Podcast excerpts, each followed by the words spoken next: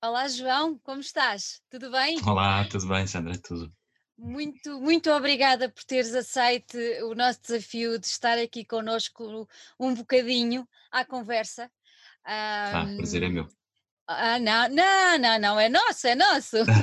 É muito bom porque acompanhamos a tua carreira já há muito tempo, porque tu és uma pessoa ah, multifacetada a nível de projetos com os quais colaboras e, e projetos que nos, que nos têm acompanhado há muito tempo, desde os, o- desde, o- desde os Cossundo Lola, por exemplo, que eu acho muita graça, ah, ainda hoje é uma referência cá em casa, quando é dia de festa, é sempre música que, que, que por cá anda.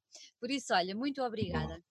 Eu vou começar por uma coisa que eu li há pouco tempo. Tu escolheste uns discos para uma rúbrica do, do Nuno Galopim, uma rúbrica muito Sim, interessante, muito, muito interessante, aquela, aquela iniciativa é. dele, muito gira.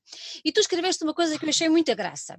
Escreveste, deixa ver, que admiras quem não tem medo de ser lamechas.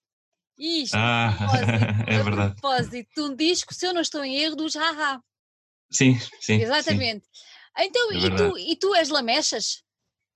Ah, na verdade, não sou, não sou muito lamechas, mas, mas reconheço que com a idade, do, eh, já não, quando era novo, quando, quando ouvia aquele disco, que era, um, era o Scoundrel Days, de 86, para aí, eh, tinha de ouvir às escondidas porque aquilo, quando tu és novo, tens tens 14, 15 anos, epá, não, dá, não há muita, e rapaz ainda por cima, não há muita margem para seres, para, para, para seres muito expressivo em termos emocionais e, e- e dar, dar espaço para esse tipo de coisas. E então, agora que, que já cresci, já, já sou homem, homem crescido, com filhos e por aí fora, já, já, já reaprendi as coisas de outra forma e, de facto, dou muito valor às pessoas que conseguem ser lamechas, não, não aqueles que são os pastelões Sim, chatos como o sim, caraças, que estão sempre sim, sim. nesse registro, mas é de facto uma parte importante da nossa vida e, e acho, e acho e é engraçado por causa disso, é muito por causa disso que eu continuei a seguir os AHA até, até 2020. Achei muito engraçado, achei muito engraçado. Então, olha, agora vamos fazer uma viagem até 1989, em que eu descobri que tu recebeste uma medalha de prata por Olá! participar num concurso de banda desenhada, é verdade ou não? Ah, sim, sim, sim, é verdade. Epá, não sabia que isso estava aí disponível, esse tipo de informação. Eu andei a É, por- pesquisar, a pesquisar e olha. ok. Então foi assim, eu, eu em 89, exa- exatamente, foi, eh, a partir de 89 Uhum. foi a única coisa, não fazia nada de música. Uh, basicamente o que eu fazia, cá em casa, cá em casa não, na casa dos meus pais toda a gente tocava, menos eu e, e o meu pai. E então andavam todos a ter aulas de piano e por aí fora, e eu fazia só desenho e banda desenhada, era a única coisa que, que fazia, que enchia o meu tempo fora da escola. E ainda E desenhas hoje? epá, não, agora só nos, nos- nas toalhas de mesa do- dos- da- das marisqueiras, de resto já não. Porque, e isso aconteceu principalmente por causa disso, porque a minha mãe descobriu uma escola na Filarmónica aqui do, do meu bairro. Uhum. E foi para lá e foi lá porque queria ter umas aulas de teoria, para além das de piano que tinha com os meus irmãos. E depois descobriu que aquilo eram tudo crianças, então obrigou-nos aos três a ir com ela para lá. E à medida que todos fomos para lá, eu era o mais contrariado de todos, claro, queria era desenhar, não queria estar ali. Mas, mas naquela, naquela história toda eles foram todos desistindo, desistindo e olha, fiquei lá eu a tocar clarinete e, e, e no momento em que aquilo fez aquele clique mágico na minha cabeça que basicamente foi, epá, isto aqui parece que já está aqui a resposta para uma série de perguntas que eu tenho posto e Uhum. que nem sequer, nem sequer sabia que estava a pôr Uhum. cada vez que ouvia discos e, e porque é que eu gostava disto e porque é que gostava daquilo e porque é que não gostava daquilo outro. E, e tudo isto me fez um clique tão grande que o tocar substituiu completamente a parte do desenho. Deixei de querer fazer histórias de BD e basicamente faço uns garatus de vez em quando, mas não perdi a necessidade completa de desenhar. Olha, e que, que idade tinhas? Que idade tinhas nessa altura? Em 89 tinha 17. Tinhas 17. Ok, 17, ok, sim. ok. Foi Olha, tipo em janeiro e depois uhum. eh, em setembro já era profissional. já, estava, já estava a ganhar o meu primeiro cachê. Já estavas a ganhar o teu primeiro cachê, Sim, fabuloso, fabuloso, sim. fabuloso. Olha, então houve aí uma, uma, eu não vou dizer tardia, eu tenho falado com muitos músicos e muitos deles ou, ou já foi desde muito pequenitos, outros ali no início da adolescência, tu aos 17 anos, vamos dizer que já não é tarde, mas já foi fora daquela coisa que, que Sim. normalmente as pessoas dizem. Então, e lembras-te qual foi, qual foi o, quando descobriste viste assim que a música era aquilo que te agradava, um, lembras-te qual foi o primeiro disco que disseste, este vai comigo? Uh, não, não. Lembro-me mais dos, dos, discos para trás, porque foram os primeiros mesmo. nessa altura, tudo continua. Tudo, tudo, tudo o que eu gostava continua a hum. gostar e em termos de em, na posição de ouvinte não se, não se alterou grande coisa. Ah, ok, ok. Comecei foi com os estudos, porque depois entretanto em, em 90, em 89 ainda, fui para a escola do, do jazz do Hot uhum. Club e comecei a ouvir outros tipos de música aí, por causa da, da escola. Comecei a ouvir jazz e, e, e outras, outras, outras músicas diferentes uhum. da pop, que era, que era aquilo que eu gostava mais quando era miúdo, né? que era o que estava menos acessível, ainda por cima, porque lá em casa não havia rádio e, e só, só, só tinha o top, o, o top dos discos para, para ouvir música do, dos nossos dias. as rádios não tinham, não tinham frequência modulada lá em casa. Portanto, via, só tinha, havia uma estação de rádio que eu apanhava quando íamos no fim de semana à quinta, que era da onda curta, que era a Radio Luxembourg, e essa aí sim era uma rádio inglesa, como era em onda curta, conseguia-se apanhar cá em Portugal. Uhum. Então ficava fechado em casa a ouvir, a ver, a ouvir música da altura, da 89. Exato. Olha, falaste que quando foste para a Filarmónica começaste a tocar, a aprender clarinete. Sim, sim. E, e como é que depois Comecei. passaste para o saxofone? Ah, foi logísticas internas da banda. Aquilo, todo, basicamente, numa filarmónica é, é, o equivalente de sopros de uma, de uma orquestra. Uhum. Como, tu, como tu sabes, numa orquestra tens sempre uma catrefada de violinos, uhum. alguns violoncelos e menos contrabaixo. E também tem a ver com a pressão acústica que cada um faz. São precisos mais para compensar-se uns aos outros. E no caso das filarmónicas são clarinetes. Então, qualquer um que queira entrar para uma banda filarmónica vai para clarinete, quer queira, quer não. Depois, entretanto, tive a sorte de um colega meu que era saxofonista ter, na verdade, fugiu de casa com a namorada porque os pais deles não, não, não, não, eram apologistas daquele namoro. Romeu e Julieta. Exato, foi uma espécie de Romeu e Julieta que, que, se, que se proporcionou então abrir uma vaga de saxofone e por algum motivo alguém achou que eu é que era o, o, o tipo do saxofone. Até porque o clarinete, eu na verdade deram-me aquilo, eu fiz um concerto ainda em maio, nesse de 89 e depois fui, fui, mas estava todo indignadíssimo porque como era rapaz aquilo parecia uma coisa um bocado efeminada, clarinete não dava, não tinha estilo nenhum, era uma coisa muito pouco, pouco cool. E então, mas depois levei aquilo nas férias grandes e tal, andei com os meus amigos a tocar por todo lado e tal. Às tantas comecei a apanhar mais o jeito da coisa e, e no fim das férias já estava animado com, com, com, a questão do clarinete. Entretanto, passaram para o saxofone, assim, meio de surpresa, e aí foi, foi mesmo uma mudança muito grande. Olha, eu li alguns, foi, não sei se. É, que era aquilo que eu queria. Exatamente. Que tu também tocas guitarra, é verdade ou não? Sim, toco, dou os toques, guitarra guitarras, teclas, percussões, sim, sim, sim. Mas Virgem Suta, por exemplo, tocava teclas e guitarra. Sim, sim.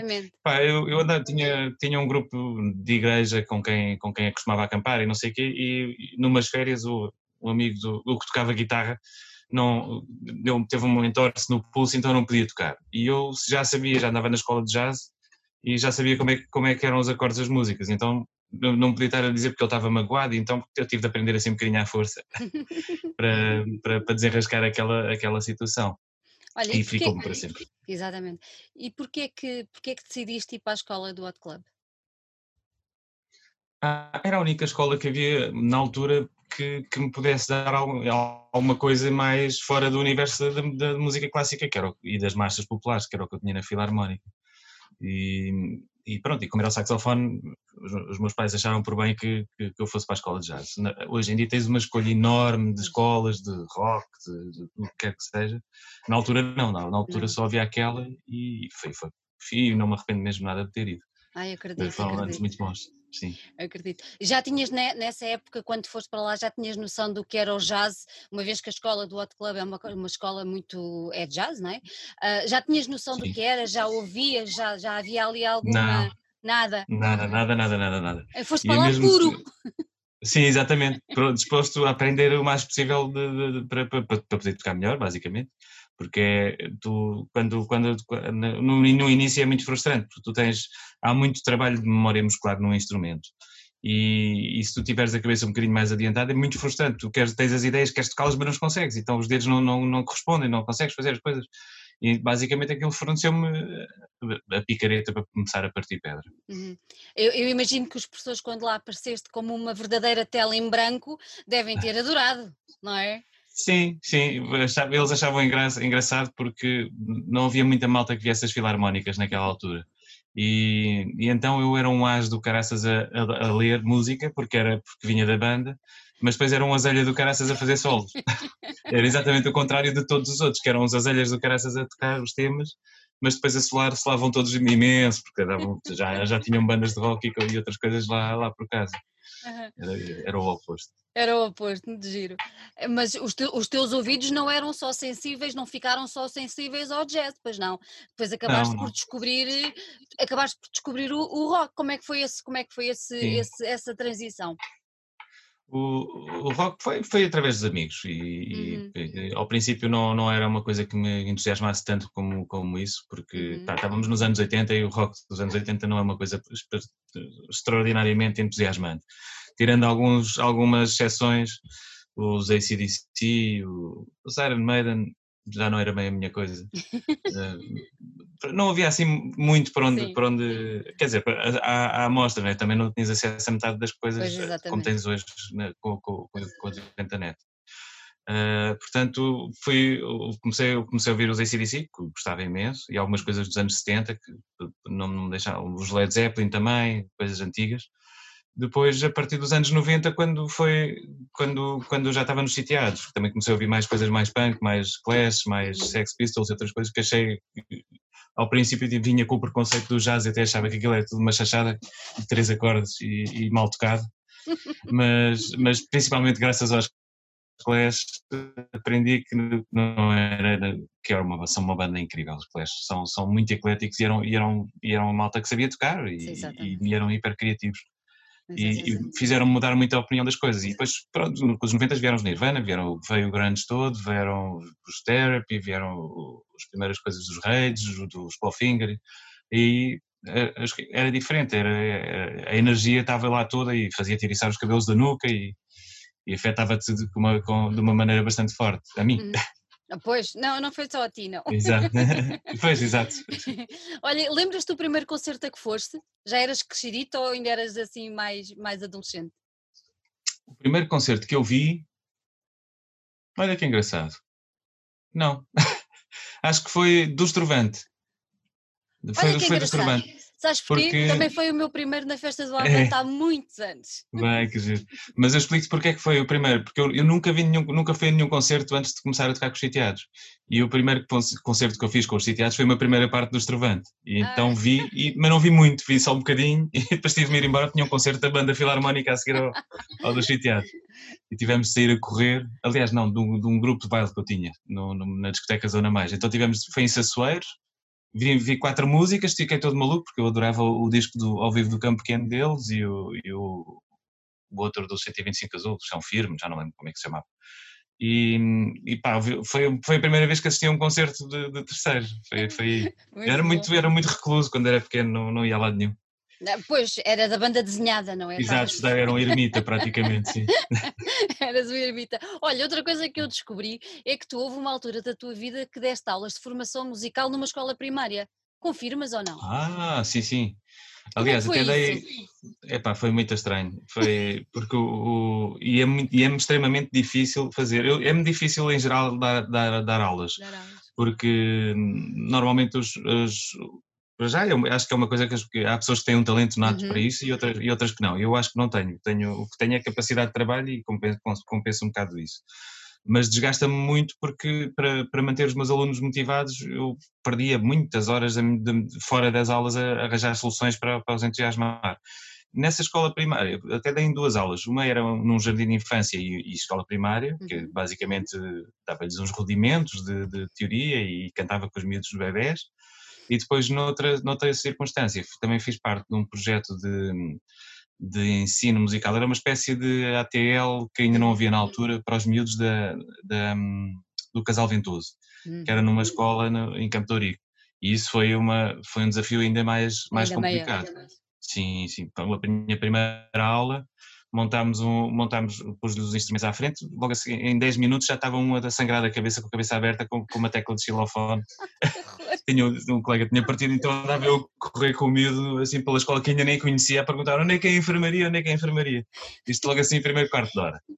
Depois, mas depois acabou muito bem porque conseguimos fazer um, um, um código de, de, de, representação musical. Tipo, havia uns miúdos que tocavam com os chinelos, outros que tocavam com os paus e outros que tocavam nas mesas. E uns tinham triângulos, outros tinham círculos, outros tinham quadrados. E então tocavam à vez cada um e gravámos um, um, beat de hip hop e eles depois fizeram o rap por cima da coisa. Olha que giro. Foi, foi, foi uma experiência muito engraçada, mas dura, foi muito difícil. Mas acredito e, que sim. E pronto. Ficou como experiência, não é?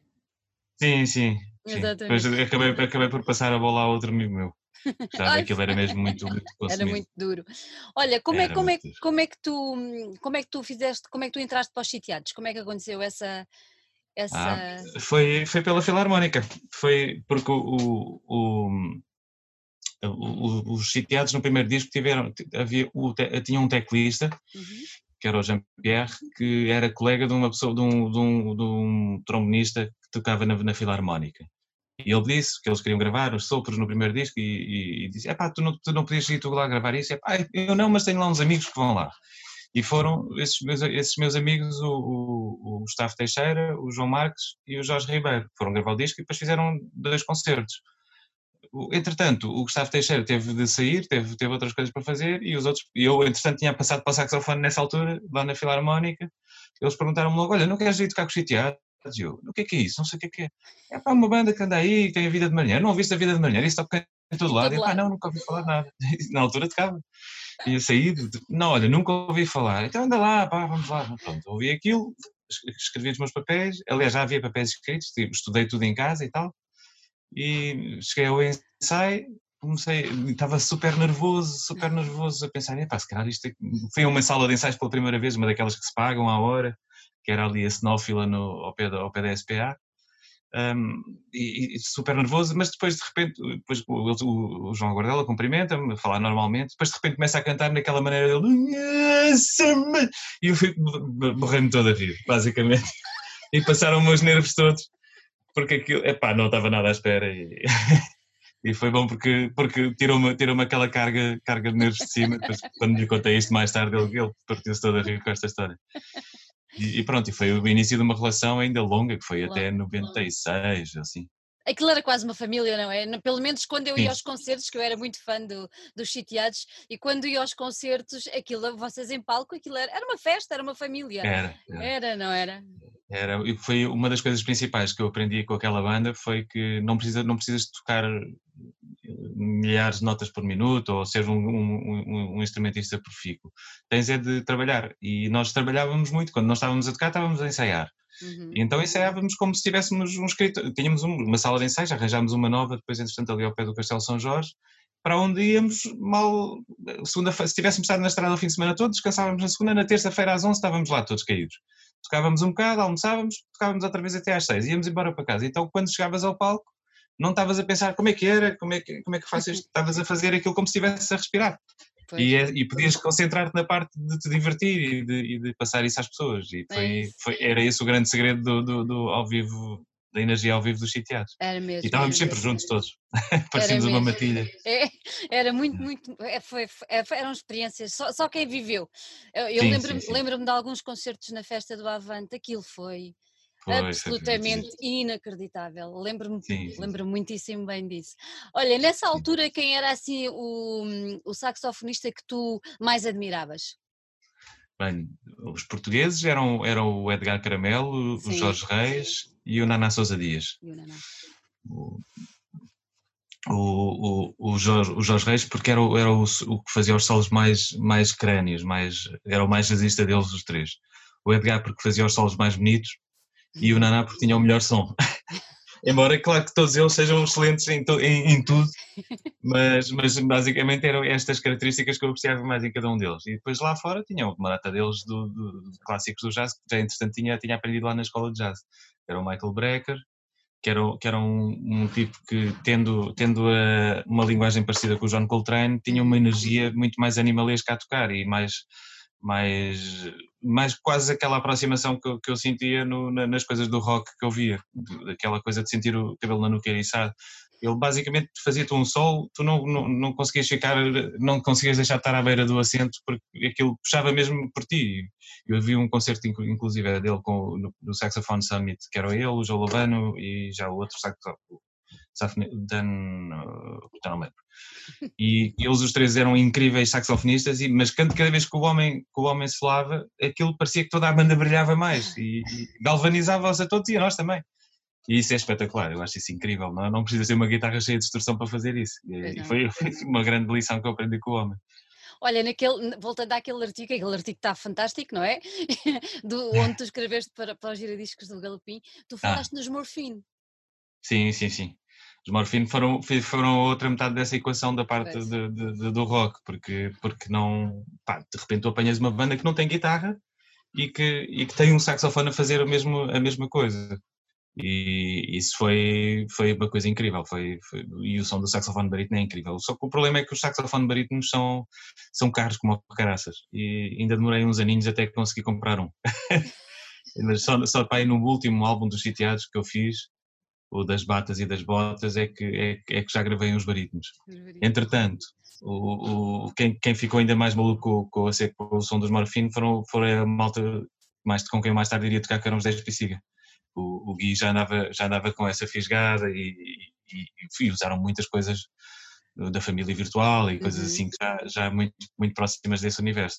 E, e pronto, a partir daí tu, tu percebes que pode, podes fazer as coisas mesmo sem uma guitarra, portanto aí é, é como o que eu faço no, no, no Tiger Man ainda hoje, eu, eu, só tenho isto para tocar, portanto vou tocar isto e vou gritar mais, mais alto que eu conseguir e pode ser que corra bem no final.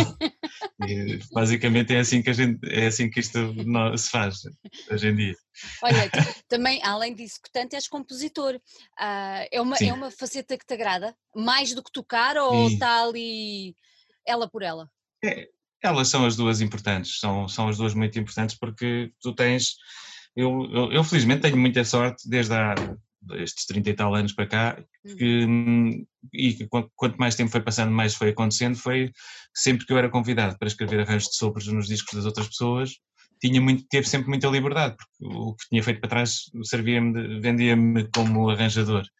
E então, basicamente, já, já fazia uma espécie de mini composições dentro das composições dos outros. E daí até começar a compor eu, eu já, já compunha muita coisa em casa, que, não, que não nunca viu a luz do dia.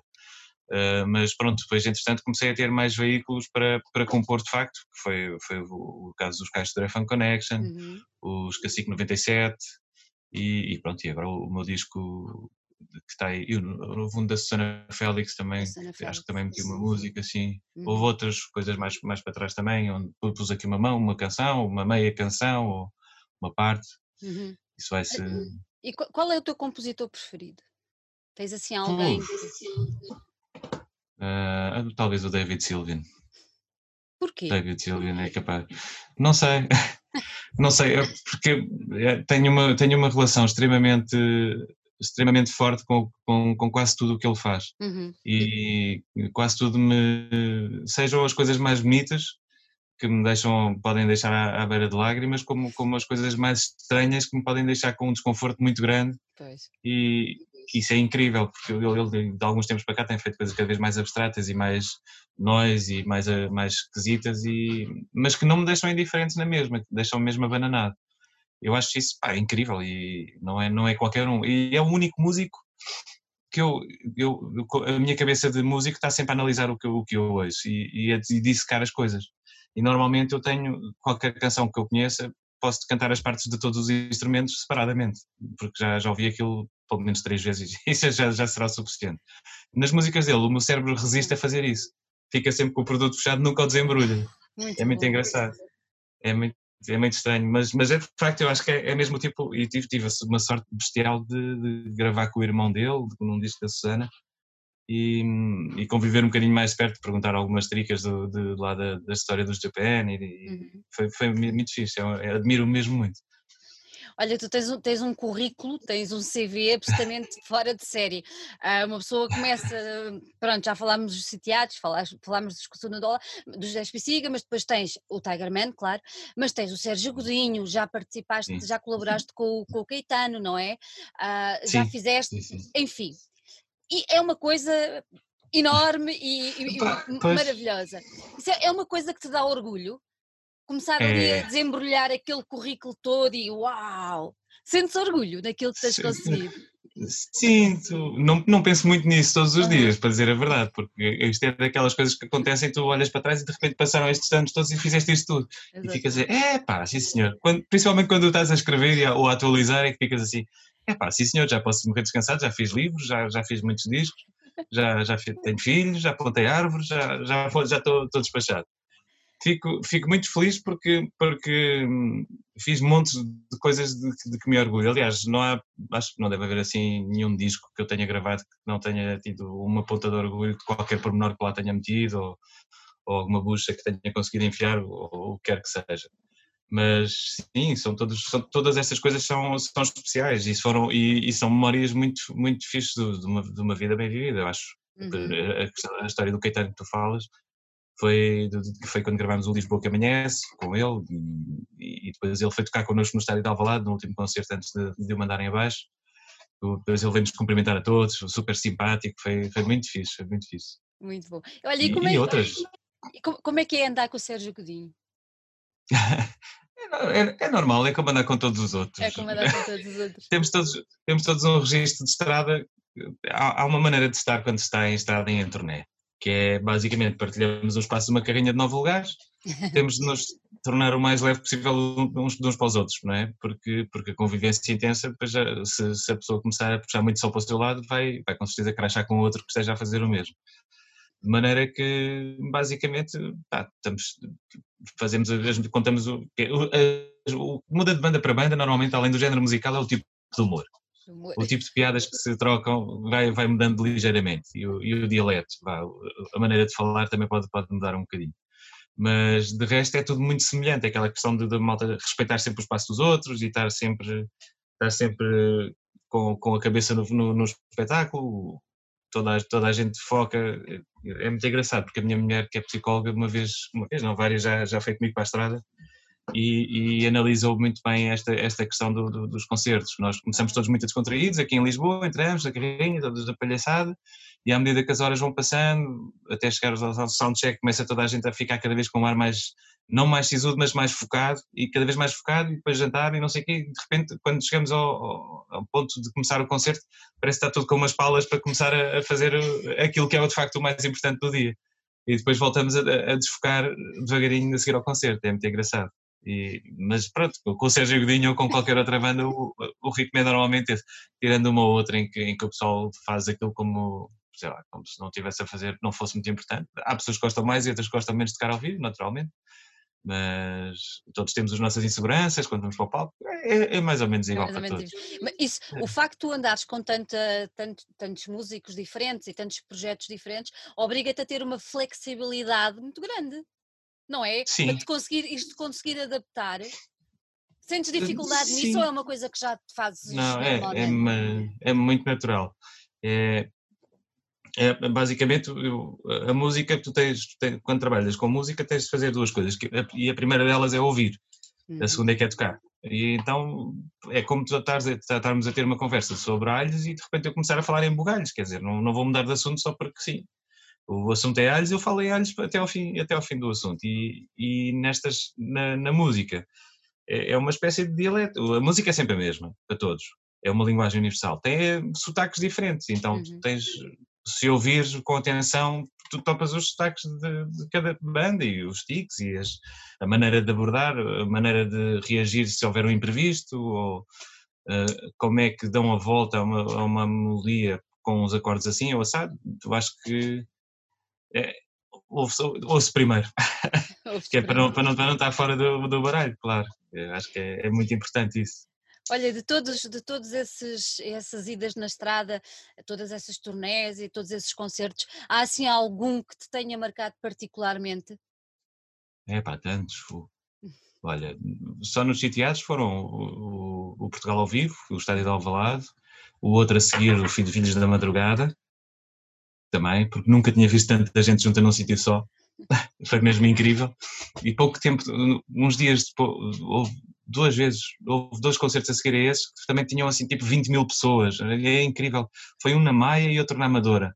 também cima juntou-se uma multidão gigante. Quando são, são, é muito engraçado, porque uma multidão gigante é uma coisa que tu ficas assim, é, mas depois, mas, mas, mas é muito anónima ao mesmo tempo, porque enervo-me muito mais se tiveres cá para três pessoas, porque vejo-lhes a cara e vejo-lhes a reação diretamente de, em tempo real, do que uma, uma multidão que é uma espécie de carpete de cabeças. Eu, mas, mas tenho mais, tenho do, do, do Tigerman, do, do Paredes Cora, que há, tenho uma foto lindíssima no, da, da, da, Rita Carmo no, no, no, meu Facebook. Esse também foi, foi um concerto muito, muito forte. Lá, porque conseguimos... Estávamos lá, foi brutal. Pois, exato. Pá, foi muito fixe, porque era uma multidão muito grande, mas ao mesmo tempo tinhas aquela sensação que só cor é que dá por causa daquele anfiteatro. Parece que estás num clube fechado com aquelas milhares de pessoas todas. Então a energia foi, foi mágica, foi mesmo incrível nos Fan Connection também, montes de festas ali no, no Music Box, que também parecia que estávamos todos a levitar já e a colar ao teto, todos ao mesmo tempo, e aquilo lá pinha. Eu uma vez tivemos de fazer um intervalo, eu quis ir comprar tabaco, quase não consegui voltar para atravessar aquela gente toda, quase não consegui voltar a tempo de... Demorei para ir quase 40 minutos a atravessar a rua do Music Box e voltar a entrar para tocar. Gastei o intervalo todo no, no processo. Não, tenho muitas, muitas experiências assim muito, muito fixe, muito, muito, e muitas mais que não, não me estou a lembrar agora, mas yeah, yeah. estas são as que saltam mais. olha, e o Festival da Canção, como é que aparece aí no teu, no teu percurso? Ah, epá, olha, foi uma grande honra, eu sou, eu sou muito amigo e, e antigo vizinho do Fernando Martins uhum. e, e, que costuma dar assessoria ao pessoal do Festival da Canção, ao Galpim e ao Gonçalo Madail, e então, uma vez eu estava de férias, em 2017 ou 2018, já não me lembro, e, ele telefona-me e diz-me: Olha lá, tu não queres submeter uma maquete para o Festival da Eurovisão Júnior? Eu, uma maquete? Epá, eu agora estou de férias, não tenho cá nada, estou no Algarve, só tenho aqui uma guitarra, uma viola para, para, tocar nas horas vagas, não tenho aqui material para gravar nada. Epá, então faz uma maquete com a viola e mandas-me isso, depois eu faço um arranjo para ir para a coisa. E eu pensei, epá, está bem, então olha, obrigado pelo convite, fico bem honrado e tal. E fiz, e fizemos, fiz com a minha mulher e, com, e, e, os meus filhos foram dando umas opiniões ali à beira da piscina e tal. Fomos, fizemos uma canção que se chamava Eu Quero Ser Youtuber, que é um, um tema que toca bastante próximo de alguns dos meus filhos. E, e, eles, não sei por que carga d'água, acharam que aquela era a canção que, que, que, devia representar Portugal na Eurovisão Júnior desse ano. E assim foi. E, e, e, assim foi. Fizemos depois aquele arranjo e selecionámos a cantora e fomos para lá para a frente. Entretanto, depois, pronto, isto que, não, não ocorreu nada especial, ficámos em terceiro lugar a contar do fim, como, no, para não quebrar muito ali o, aquela tendência. E, e, entretanto, foi, foi fixe porque isto pôs-me no, no, num patamar de, de, de, compositores para, para ser convidada para este ano para fazer aquele para fazer o, esta canção para, para o Festival dos Crescidos, como diz o outro.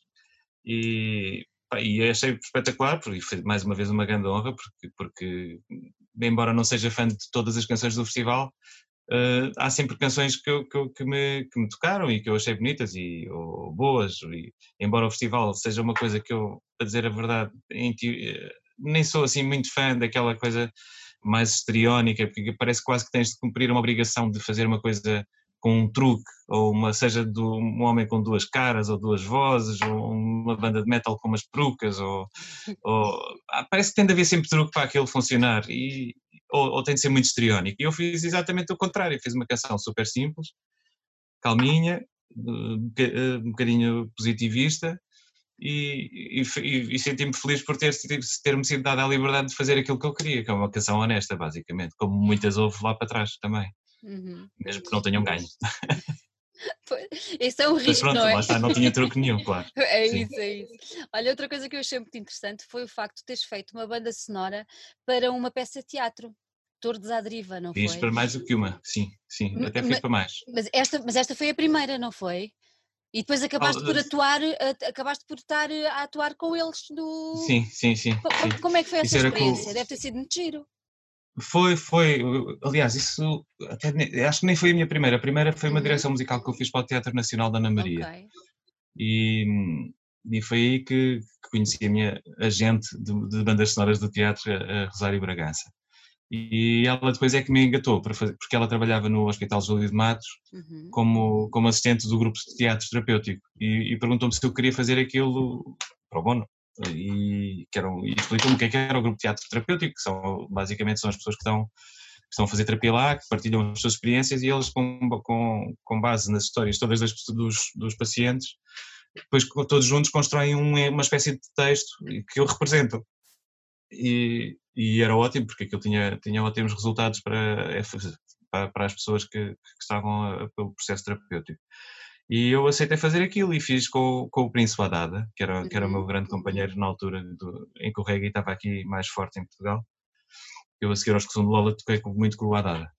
E, e fizemos a banda sonora para aquilo, que era uma coisa de drum and bass com, com saxofones e o Haddada a falar por cima. E, e, os, e os poemas eram os poemas do, do, do escritos pelo, pelos nossos atores. Atores. Sim, e nós tocávamos aquilo enquanto eram basicamente eram separadores de cenas os temas que nós fazíamos, foi o Saxina Dub. Eu acho que isso até anda para aí alguns no, no YouTube, desconfio que o Arada pôs isso lá. Ah, vou procurar. É, Saxina Dub. Saxina Dub, vou procurar. Mas depois também, também compuseste para, para televisão, para um programa de televisão, não foi? Não compus, aí, aí fiz alguns programas de televisão, mas não, mas compor, compor não compor. Eh, não, não, para, para, para, programa de televisão. Fiz, fiz agora uma, recentemente umas, hum. uns separadores para a RTP Memória com, com o Francisco uhum. Coelho. Como é que foi essa experiência dos separadores? Foi uma coisa gira de se fazer? Sim, sim, é muito engraçado, eu gosto muito. E antes fizemos os da Antena 3, o, tínhamos, tinhas aquela, aquele chavão para usar e, e nós reutilizámos para dar a identidade da marca, mas, mas é muito giro, porque fazes uma espécie de. tens de concentrar tudo aquilo que funciona numa canção num clipe de 40 segundos, basicamente. E de preferência fazer muitos para eles para escolherem e, e então trabalhar nos, nos, nos, finais, nos que eles escolhem. É, um trabalho que me dá um gozo do caraças fazer, por acaso tenho pena de não fazer mais vezes, porque é quase uma coisa mais académica, mais, mais, aí é, é mais de, de fórmulas do que propriamente uma canção, que tu tens tens de estar à procura de, de, de assuntos, e aqui não tens assuntos, tens só uma coisa que se quer relativamente enérgica, movida, movimentada e tal, e por aí fora. E agora, em televisão, o que eu fiz foi, foi escrevi, escrevi muitos arranjos para televisão, foi na, nos programas que era o Cantar e Dançar por um Casamento de Sonho, que era um programa daqueles da TVI terríveis que, em que o pessoal dançava, cantava, e tínhamos uma orquestra que era, que era ótimo, uma orquestra bem fixe, por acaso o pessoal tocava muito bem e, e eu estava encarregue de, da escrita dos sopros, basicamente. No fundo era aquelas, eram versões de canções Sim. tocadas por nós. Depois ainda fiz a, a, o, o, programa de sexta-feira do Malatos também, a mesma coisa. E, e, mais à frente o do, o do Bruno Nogueira, lá de B, com o Nuno Rafael, com, o Chico Rebelo e o Sérgio Nascimento e João Cardoso. Aí foi diferente, aí foi mais divertido porque eu era o vocalista da banda, só com o saxofone éramos os Cadillacs e tínhamos sempre de fazer versões para os, para os convidados, era muito divertido. E acompanhar algum cantor que aparecesse, era um trabalho engraçado. Bela, bela experiência essa. Sim, sim, sim, é muito, é muito enriquecedora. É muito... Olha, e agora, ao fim de 30 anos, mais ou menos, de sim. carreira, lanças-te aí num trabalho um, sozinho. Isto sim. apareceu assim porque um dia acordaste e disseste: Não, hoje vou fazer uma coisa sozinho. Ou já era uma coisa que já vinha a cimentar aí nos Epá, teus olha, desejos?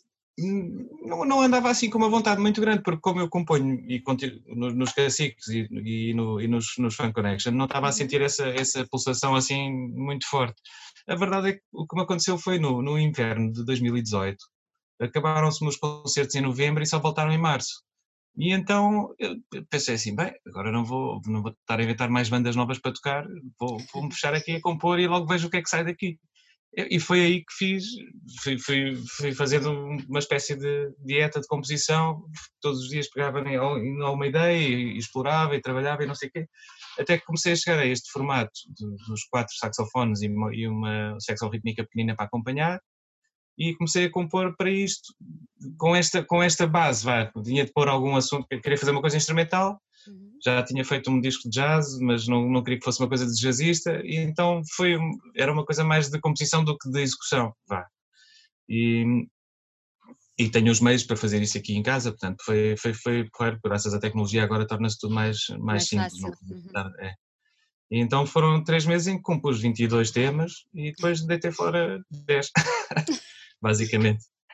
Ficaram ali encostados para, para outras futuras eh, experiências. Para outro, para outro disco há de vir por aí. É, é. Mas entretanto a coisa foi ganhando mais seriedade, entretanto aproximou-se o 2019, que era o ano em que eu fazia os, os 30 anos de carreira, uhum.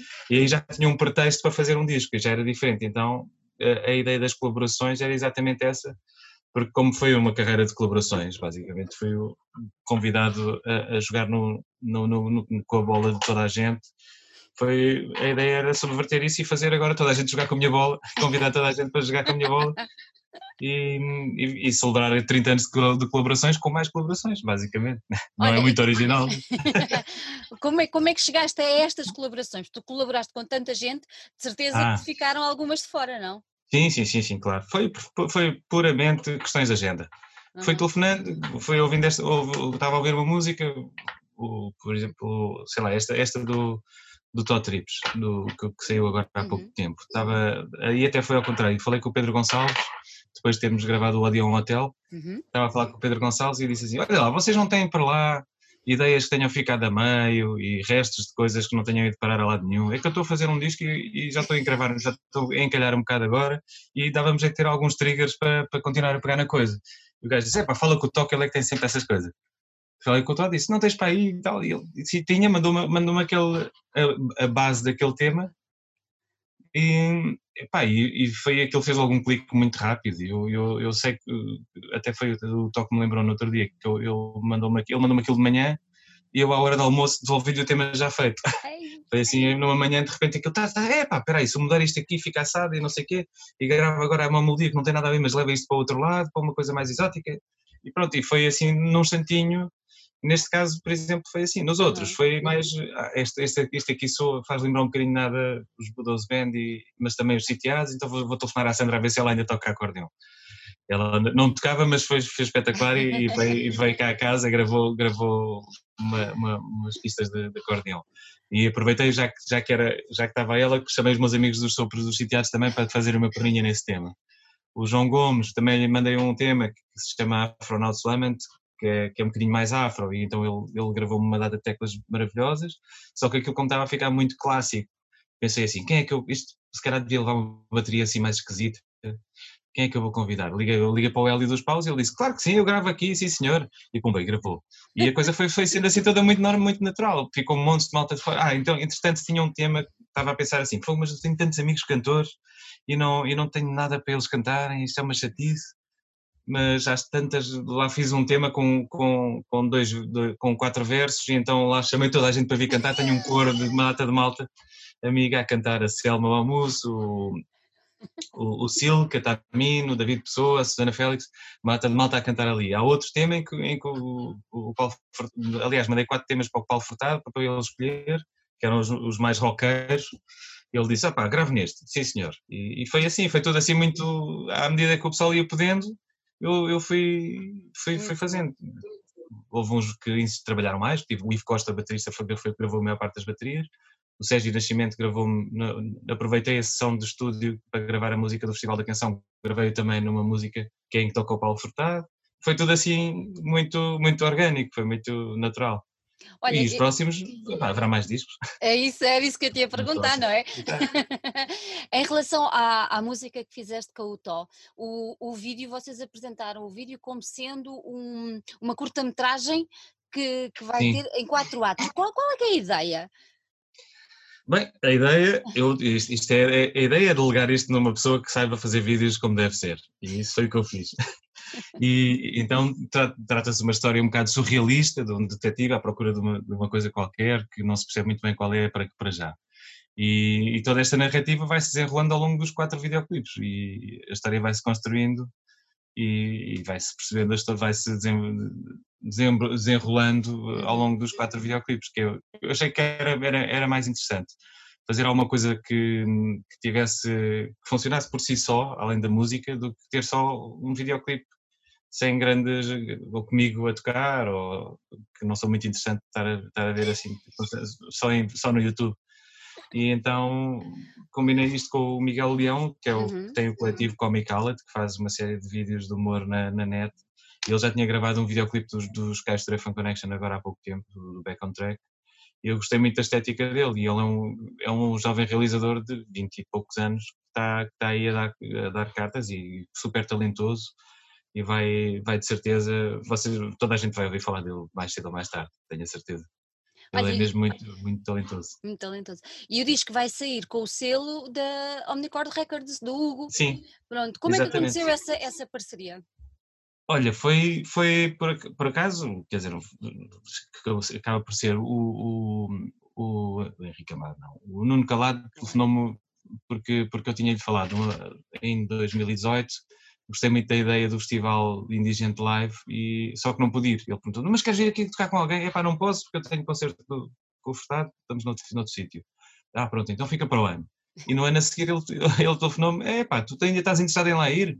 Eu, epá, por acaso estou e ando aqui à volta de umas canções que ainda não tenho, não tenho o disco pronto, mas se queres que vou-te mostrar. E mostrei-lhe, duas ou três e ele disse, epá, era fixe tu vir estrear isso aqui. E eu assim fui, fui lá e tocámos três temas. Montei uma banda, porque isto depois estava eu descansado, estava o disco quase acabado, mas de repente tinha, tinha ali de pôr aquilo a ser tocado por pessoas como deve ser. E arranjar uma banda, toda, toda para levar a coisa avante. Então foi uma carga de trabalhos, conseguimos montar tudo e, e correu muito bem. E o Hugo Ferreira estava a assistir e, e ficou, felizmente, muito galvanizado com, com, com os temas, a ponto de, de, depois ter falado com o, com o nosso baterista, que é o Filipe Rocha, que eles são amigos, e, e aí estabelecemos a ligação e, e ele, e ele, eu andava à procura de editora, estava ainda mais ou menos descansado em relação a isso, portanto foi mesmo na altura certa, foi, foi uma, ele propôs logo, foi ótimo. O disco sai em setembro, não é? Outubro, dia outubro, 1 de outubro, Dia Mundial outubro, da Música. Dia Mundial da Música. Sim, Olha, exato. e apresentações ao vivo? Tensionas, vamos pôr as coisas que isto vai passar? uh, é uma coisa que, que tensionas fazer? Conseguir sim. levar essa malta e fazer ao vivo? Sim, sim, sim. Já fizemos um concerto, o primeiro espetáculo foi no, no dia 6 de março, foi mesmo antes do, do, do, do lockdown. Um, portanto, temos o espetáculo montado, agora uhum. falta voltar a ensaiar. Uh, como as, as, as, coisas estão como estão neste momento, portanto estamos com a pandemia, estamos, estamos todos à espera de perceber como é que, como é que estão, se, se vai estar mais restringido ou não. Uhum. Portanto, estamos todos um bocadinho dependentes disso, mas vai haver vontade de fazer há. E, e estamos todos muito, muito entusiasmados com a ideia de levar o disco uhum. para a estrada e fazer o espetáculo crescer e, e, dar uma nova vida aos temas. Porque uma coisa é tu teres aquilo tudo controladinho no disco e outra coisa é poderes explodir no palco e dar nova vida às canções. E, portanto, vamos ver, vamos ver, estamos a ver que, que, em que circunstâncias é que se consegue fazer alguma coisa. Isso era ótimo, nós gostávamos muito. Uhum. Olha, como é que viveste estes tempos de, de confinamento e de quarentena? E... Ah, pá, não foi nada de especial. tive, tive, quer dizer, não foi nada especial, por acaso não, não tive, tive meti-me na, voltei a cozinhar, que era uma coisa que, não, que tinha delegado antes, tinha, tinha uma empregada, voltei a cozinhar que isso foi bom, porque nós somos cinco cá em casa, então eh, basicamente isto ocupa logo meio-dia, duas refeições por dia, toda a gente.